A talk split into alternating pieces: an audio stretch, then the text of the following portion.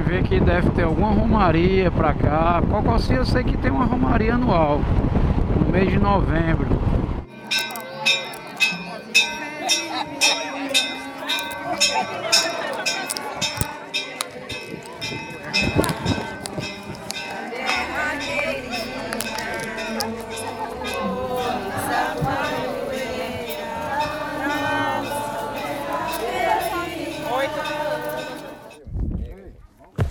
Cinco da tarde, os fiéis se movimentam fervorosamente.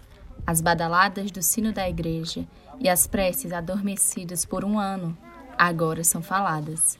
29 de novembro, primeiro dia da novena do Cocossi, festa religiosa dedicada a Nossa Senhora Imaculada da Conceição.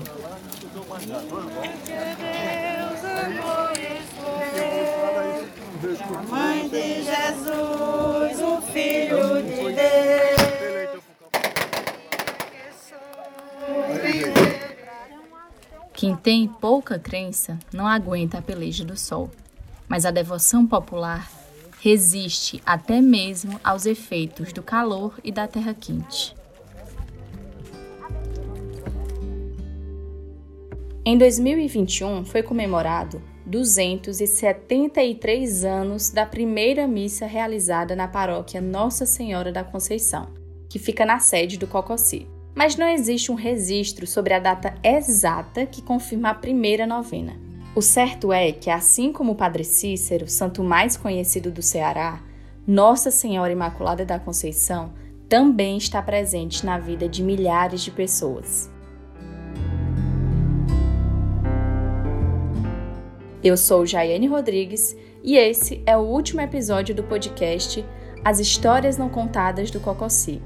Agora você vai ouvir e entender como a fé é o principal fio que sustenta a memória dos devotos da padroeira do Cocossi.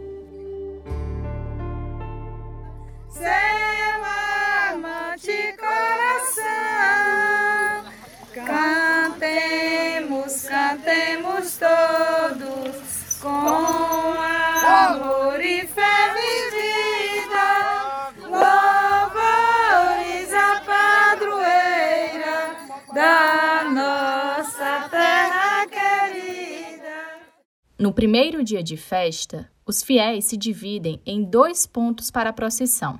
As mulheres se deslocam da igreja do Cocossi carregando a figura de São José, e os homens saem da fazenda Canaã, que fica a 3 quilômetros do Cocossi, com a imagem de Nossa Senhora da Conceição.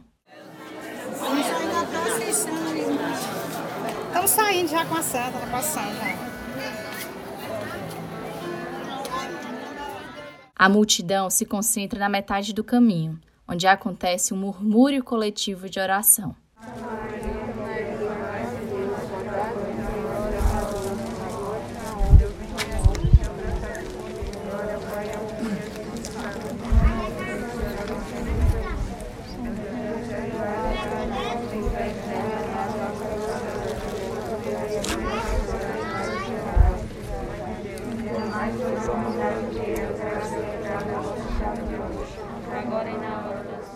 Os devotos seguem um percurso rumo à Capela do Cocossi.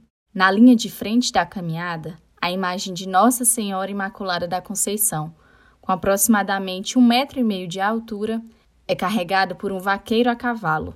O mesmo se repete com a imagem de São José, mas com uma mulher levando a imagem do santo. A pé, crianças, homens, mulheres e idosos andam por 3 quilômetros. O cortejo é registrado pelos celulares dos fiéis, numa tentativa de eternizar aquele momento e compartilhar com os que não puderam estar presentes. Mais ou menos mil pessoas participam da procissão.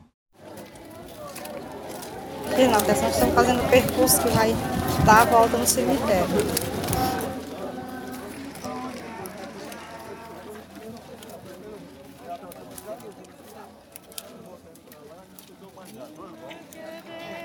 Movimentado por cantos e sem distinção de classe, a poeira vai se impregnando nos solados dos pés, e o passo fica mais acelerado quando os devotos avistam a igreja, o destino final. O cansaço parece ser rapidamente recuperado pelo significado da procissão. A emoção invade o íntimo daqueles corpos exauridos de fé. Às sete da noite, o sino toca. Começa a primeira missa da festa da Imaculada Conceição.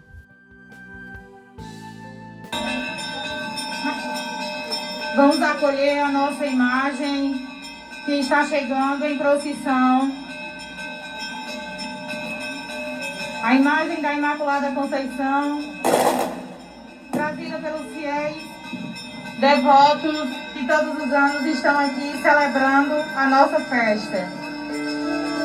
Nesse ano, a gente tem uma alegria toda especial, um sentimento diferente, um sentimento de gratidão, porque na nossa história, em nenhum ano a gente tinha deixado de realizar a nossa festa.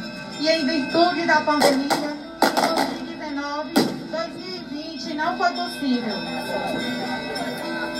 A gente pede às pessoas que estão trazendo as imagens para trazerem as imagens até nos locais, colocarem elas aqui para a gente dar início à nossa Santa Missa.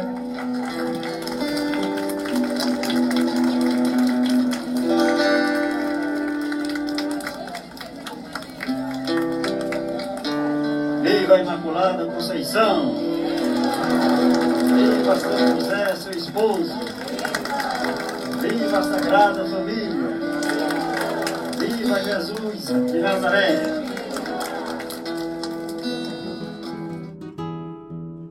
O lugar nada parece com o habitual. Durante os nove dias de festa, fica tomado por barraquinhas, carros, motos, paus de arara e muita gente. Parece ser um misto de volta ao passado, nos tempos em que Cococi era cidade. Mas não é exagero dizer que a manifestação religiosa só acontece por causa do esforço do povo e, em especial, de um padre. com a vinda do padre Márcio pro Cocossi, que foi uma pessoa que deu um ânimo muito grande pro catolicismo, O ano era 2004. que antes dele vir, que era a, a grande concentração das igrejas protestantes era bem maior. E quando ele veio, reavivou essa fé nas pessoas e as pessoas começaram a participar mais, né? Essa é Regiane. Se você escutou os outros episódios, vai lembrar dela. Desde que ela se entende por gente, é envolvida com o catolicismo. A partir da primeira Eucaristia, já começou a ajudar na igreja do Cocossi. Foi coroinha, animadora, preparava outras crianças e hoje é diretora da comissão organizadora da novena do Cocossi. Festa que acontece todos os anos. Começa no dia 29 de novembro e vai até o dia 8 de dezembro.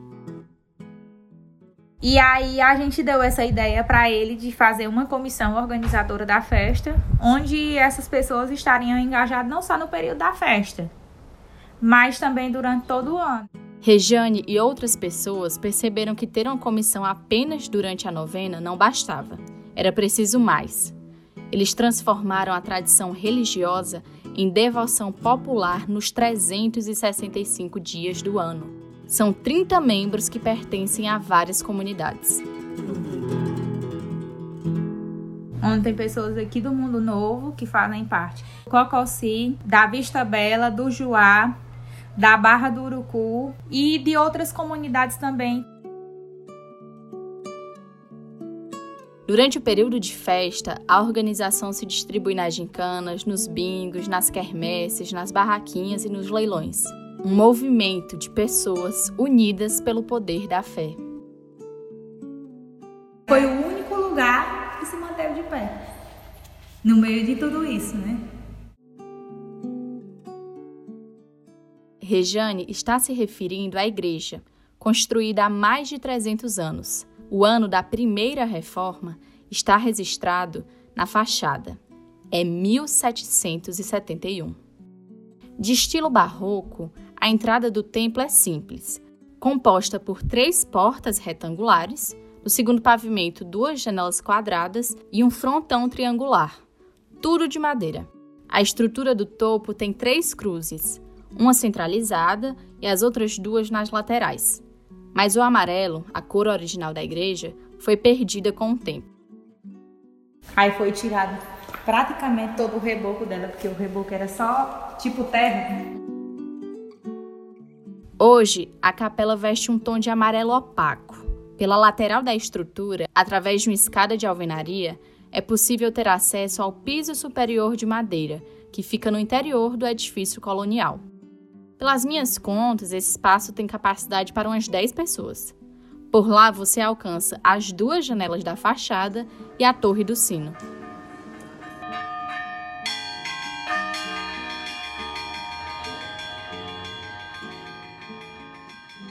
Até o ano de 2015, o templo tinha piso de cimento e o teto não era forrado. Foi colocado cerâmica, foi trocado os bancos dela tudinho, foi feita instalação elétrica, foi colocado um forro, parte do, do, da telha dela foi trocada. As portas não foram trocadas porque são portas antigas um, e muito boas, né? O altar de talha tem uma escultura aparentemente do século XIX, que é um crucifixo, as imagens de santos parecem ser de gesso, com pequenos detalhes folheados a ouro.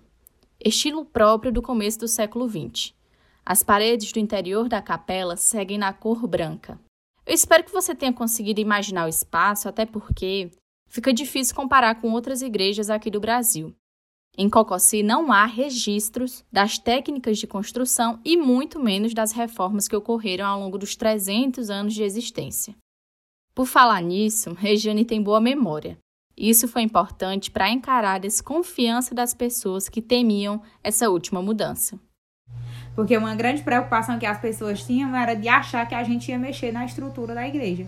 Mas a gente não ia fazer isso porque a gente sabe que é uma estrutura histórica. A gente fez a reforma para que ela tivesse uma durabilidade maior, que as pessoas tivessem um maior conforto quando viessem para a igreja, né? mas deixando a estrutura dela tal e qual era antigamente. A igreja do Cocossi foi palco de cinco festas religiosas após a reforma. Até que em 2020 o mundo mudou. Assim como eu, você também deve ter sentido o impacto. No dia 29 de novembro de 2020, dia que marca os inícios do festejo da Imaculada Conceição, o cenário do Brasil era esse. O Brasil ultrapassa 170 mil mortes pela Covid-19. O número de infectados ultrapassa 6 milhões de pessoas. Realmente é devoto Nossa Senhora da Conceição se sente um pouco partido. Quando chegamos aqui na igreja, pelo momento que a gente realiza a festa, que a gente faz chegar aqui numa hora dessa, se encontrar com cinco pessoas na igreja.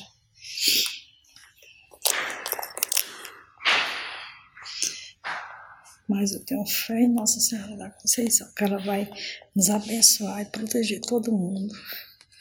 Para quando for no próximo ano, a gente tá tudo aqui junto com ela, celebrando e agradecendo as vitórias o lamento de socorro representa o sentimento dos devotos de Nossa Senhora da Conceição no ano de 2020. Regiane ainda não consegue dimensionar a solidão que não só ela e a mãe enfrentaram, mas também todos os fiéis. Assim, na história do Cocossi, com mais de 300 anos de, de festa, de fé vivenciada, nunca tinha acontecido isso, né? Poderia ser até que acontecesse de tipo ser celebrado as novenas com pouquinho de gente, mas que no dia 8 tinha a festa, né? Que hoje é o dia que realiza a festa e nós estamos na igreja aqui e só estamos se encontrando nós dois. O que, é que você se sente numa hora dessa? O que você tem que dizer? Eu devoto Nossa Senhora da Conceição. Eu, eu peço a Nossa Senhora Imaculada Conceição para no outro ano nós realizar a festa aqui e que acabe com essa epidemia que tem no Brasil. Para no outro ano nós comemorar aqui festa, tudo em paz. Amém.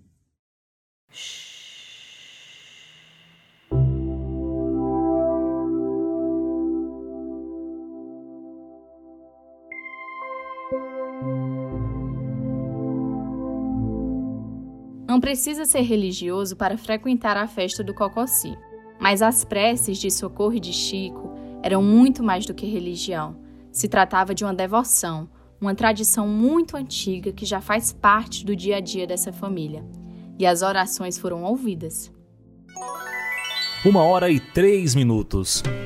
Ó, eu tenho um recado para você devoto, hein? Começa hoje a festa da Imaculada Conceição, padroeira do Cocossi. Este ano, a novena firma o compromisso de estimular a paz e a harmonia entre as famílias, além de angariar recursos para a manutenção da igreja. Nos nove dias de festa, com missa sempre às sete da noite, vai ter bingo de um carneiro, gincana, rifa e, claro, o tradicional leilão. Ó, oh, lembrando, em virtude da pandemia, a comissão organizadora orienta que os fiéis estejam usando máscara e respeitem todos os protocolos sanitários. Portanto, não perca a manifestação religiosa mais tradicional do sertão dos Inhamuns.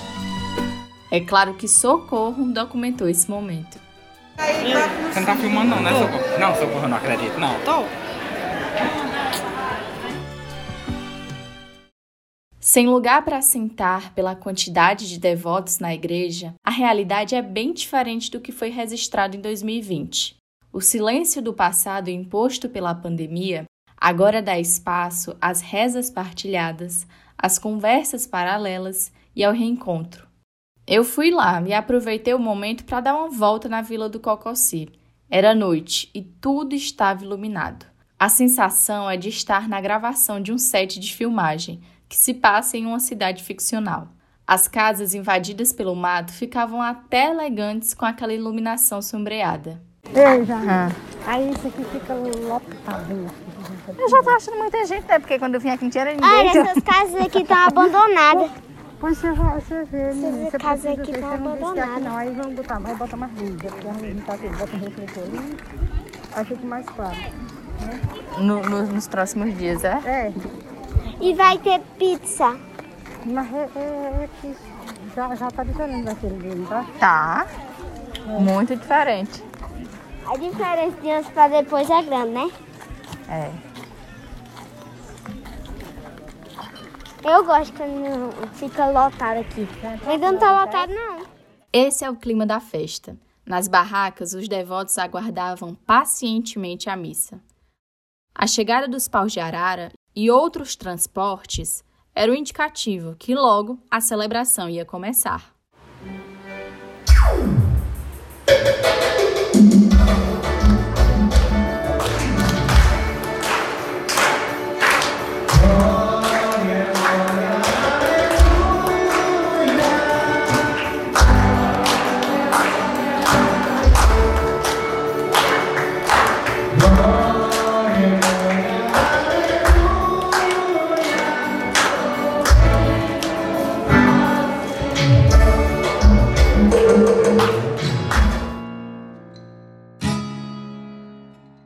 Manifestação religiosa dessa magnitude, tem muita gente pagando promessa à Nossa Senhora da Imaculada da Conceição.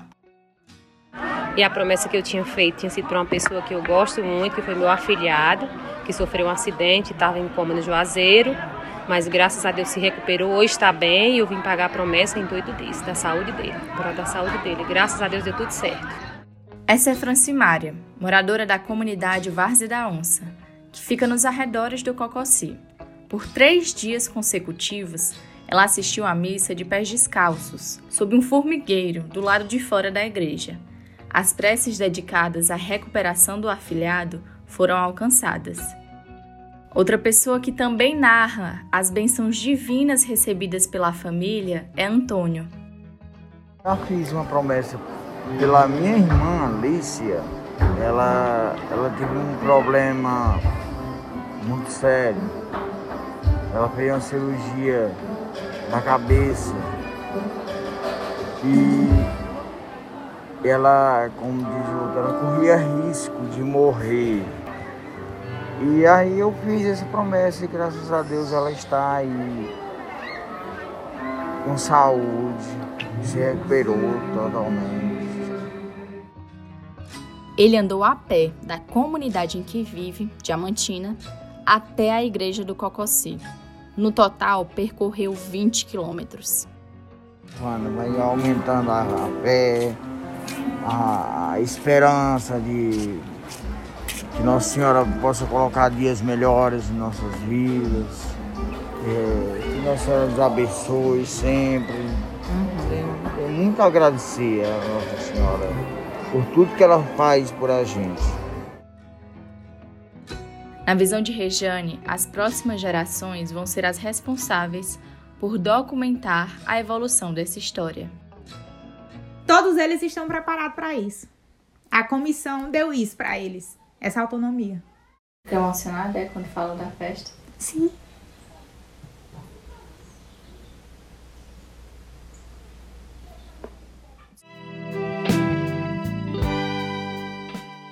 Mesmo que o passado do Cocossi seja um atrativo para visitarem a vila, o que realmente estimula milhares de pessoas a contar novos fatos da história é a força da fé.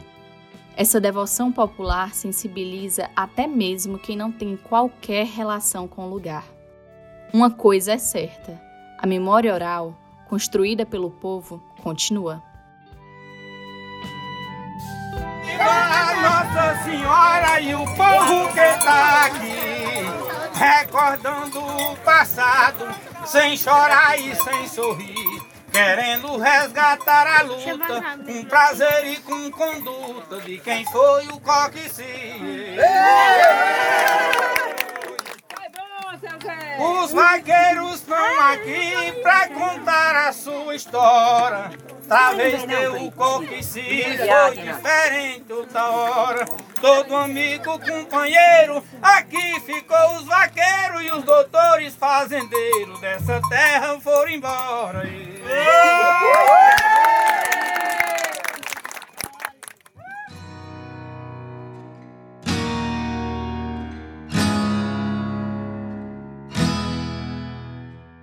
As histórias não contadas do Cocossi termina aqui, mas você pode me encontrar nas redes sociais ou no e-mail podcastcocossi@gmail.com. Se esse é o seu primeiro episódio, te aconselho a ouvir os outros dois na ordem. Vai fazer mais sentido.